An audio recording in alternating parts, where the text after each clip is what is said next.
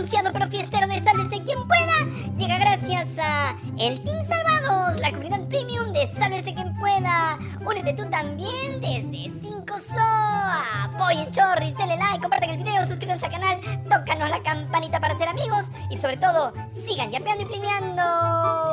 Sálvate y sálvanos. Soy 10 han felicitado de todas partes del mundo por nuestros 100.000 suscriptores. Gracias por seguirnos y vernos en tantos países. Este programa lo hacemos para ustedes con mucho cariño. Ahora ya peo plinea, miserable, miserable.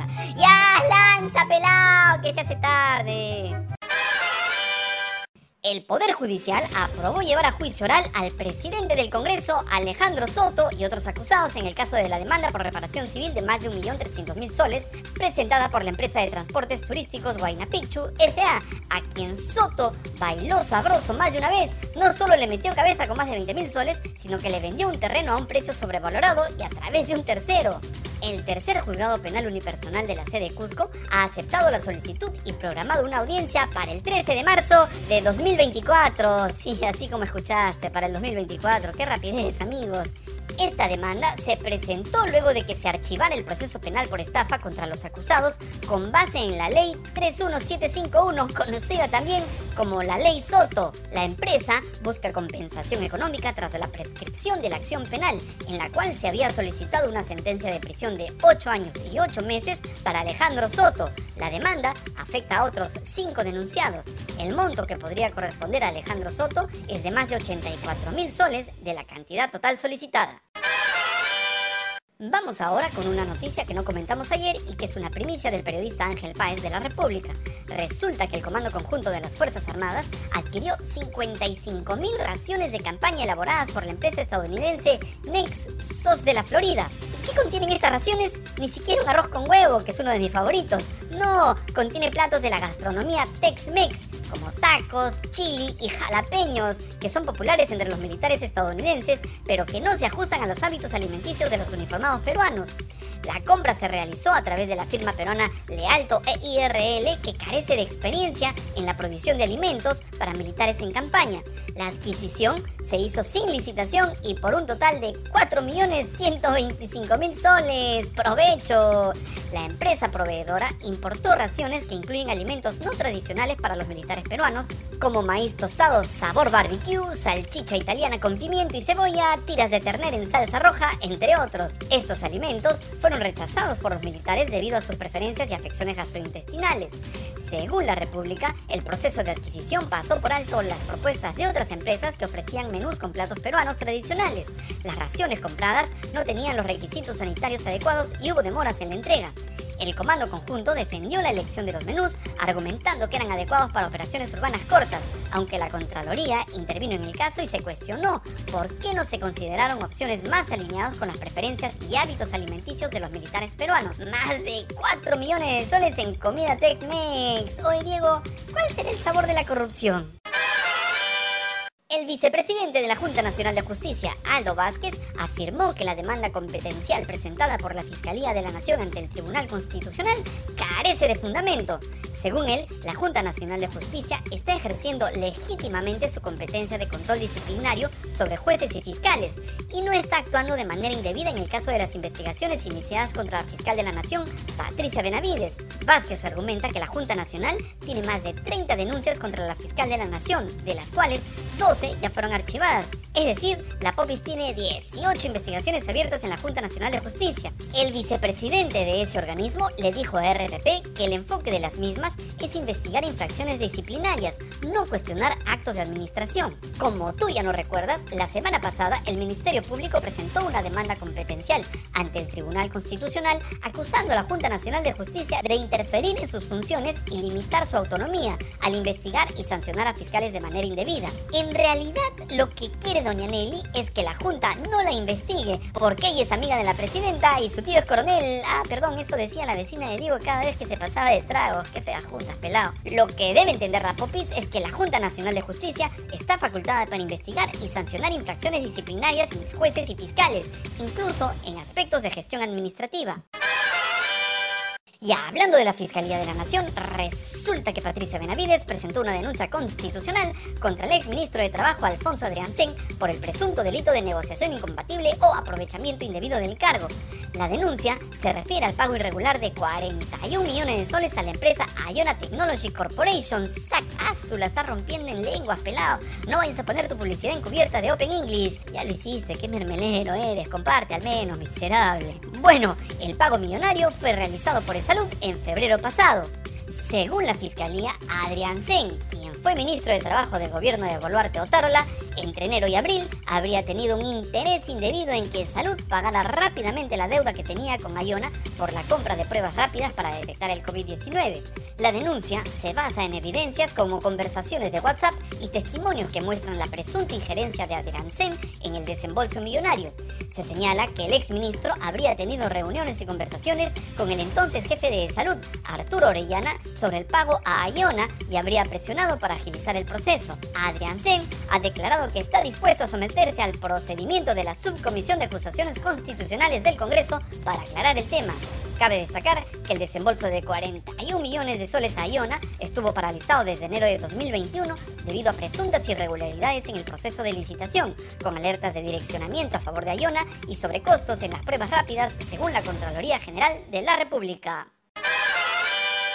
Y seguimos de mal en peor. El presidente del Poder Judicial, Javier Arevalo, sugirió la posibilidad de aplicar un modelo similar al del Salvador para enfrentar la criminalidad en el Perú. ¡Qué bonito! Escucha lo que dijo. Hay países que están teniendo éxito en la lucha contra la criminalidad. Un ejemplo de ellos es El Salvador. Entonces, ¿por qué no podemos tomar algo de sus experiencias para ver cómo las adaptamos a la experiencia peruana. Lo que no menciona el presidente del Poder Judicial es que las políticas de seguridad aplicadas por Bukele en El Salvador incluyen la suspensión de derechos y garantías constitucionales, lo que ha sido criticado por organismos internacionales como Amnistía Internacional y Human Rights Watch. La especialista Úrsula Indacochea mencionó en su cuenta de Twitter que el presidente del Poder Judicial al parecer desconoce que parte de la estrategia de seguridad de Bukele implicó como paso previo el desmantelamiento del Poder Judicial. Indacochea nos invita a todos a leer el informe Justicia Amordazada, la captura del sistema de justicia en El Salvador de la Fundación para el Debido Proceso, que documenta la captura del sistema de justicia del Salvador por el poder político a través de sus diversas etapas, la construcción de una narrativa hostil hacia la justicia utilizando el discurso oficial, la captura de la sala en lo constitucional y de la Corte Suprema de Justicia y el desmantelamiento de la carrera judicial para ejercer control vertical sobre la totalidad de jueces y juezas del país. ¿Y todo eso quiere el presidente del Poder Judicial? No sabemos si es su caso, pero muchos de los que quieren aplicar el modelo Bukele en el Perú también sueñan con la creación de un nuevo grupo Colina. Empiecen preguntando entre sus conocidos y familiares, se van a sorprender, o tal vez no. Y ayer, la congresista Sigrid Bazán fue víctima de un ataque no solo innecesario y gratuito, sino también vejatorio y hasta difamatorio. Uno puede estar en contra de la posición, el trabajo o la ideología de la congresista Bazán, pero de ahí a gritarle terrorista es inaceptable e incluso hasta vergonzoso, porque ocurrió dentro de la municipalidad de Comas, un espacio público y alentado y celebrado además por el propio alcalde Ulises Villegas.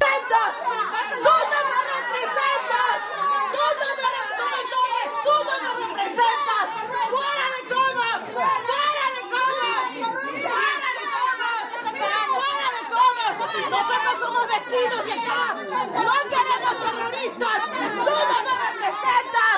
Tú no eres el pueblo. Tú eres una asesina con tu gente terrorista. ¿Dónde está mi familia que mataron al Yacucho? ¿Dónde está? Y todavía vienes acá, Comas. ¡Lárgate de Comas! ¡Lárgate de Comas! La mujer que grita de esa manera fue identificada como Ana Beatriz García Silva, una exfuncionaria de la municipalidad de Comas y allegada al actual alcalde, a quien por supuesto ningún agente de seguridad le prohibió agredir de esa manera a la parlamentaria. La congresista Bazán cumplía con una visita que, según ella, programó con dos semanas de anticipación, atendiendo el pedido de un grupo de comerciantes ambulantes que desean pasar a la formalidad. Sin embargo, fue hostilizada por personal de la municipalidad. Incluso algunos serenos le cerraron el paso para proteger a uno de los funcionarios a quien Bazán quería identificar con nombre y apellido. Y quiero subir a identificar a un señor que trabaja para el área de imagen en la municipalidad y me han traído a, no es la policía, es los serenazgos de comas. No puedo subir a identificar a la persona que me ha agredido porque me han mandado toda esta seguridad. Yo esperaría que la seguridad de comas vele por la seguridad ciudadana, vele por tantas cosas que pasan en el distrito. Señor alcalde nos atienda. Pero acá estoy, esos son mis zapatitos. No puedo subir. No puedo subir a identificar a la persona que me ha estado grabando durante más de media hora en una reunión con el gerente porque me han enviado todas esas personas y me han cerrado la puerta en la municipalidad de Comas. No puedo subir, tengo aquí a dos personas que me han estado grabando, que también he puesto mi reclamación en el cuaderno de reclamaciones. Y si está cambiando, la verdad, a mi principio de autoridad. Una cosa es una protesta espontánea de personas que reclaman o exigen ser atendidos o piden justicia para ellos o para sus familiares. Otra muy distinta es gritarle terrorista a una persona solo porque es de izquierda y peor aún para defender a un alcalde. La SUNEDU sancionó a la Universidad César Vallejo por gastar más de 180 mil soles en la celebración del cumpleaños de César Acuña, un acto que por supuesto no estaba relacionado con fines universitarios, o sea, fue casi una chupeta entre patas. Esta suma es parte de una multa total de más de 1.160.000 soles impuesta a la universidad, que también incluye pagos a Richard Acuña, el hijito favorito de Don César durante los años 2017 y 2018. La infracción se considera bajo el reglamento de infracciones y sanciones de la SUNEDU. La resolución establece que la Universidad César Vallejo debe presentar un plan de compensación por los gastos relacionados con la fiesta de cumpleaños de César Acuña y devolver los pagos realizados a Richard Acuña, además de pagar intereses u otros adicionales a favor de la universidad. La César Vallejo ha anunciado que solicitará una reconsideración o impugnación de la sanción impuesta por la SUNEDU debido a la celebración del cumpleaños del dueño de la institución. Habrá que esperar si la SUNEDU Bamba mantiene la sanción contra la universidad propiedad de la Caramanduca maldita Chapa de León Moya. Y hablando de poetas, ya salió a la venta la segunda edición del libro El mundo que vimos arder, del escritor y conductor de SQP Renato Cisneros. Búscalo en tu librería o semáforo favorito. No, mentira, no compren pirata, o al menos disimulen como Diego. ¡Listo! Gustó este mamarracho de pseudo noticiero, dale like, miserable, comparte el video, suscríbete al canal, tócanos la campanita para hacer compinches y sobre todo, sigue yapeando y plineando. ¡Ya, pelao! ¡Llévate esta basura del programa! Y edita rápido, que no tengo voz.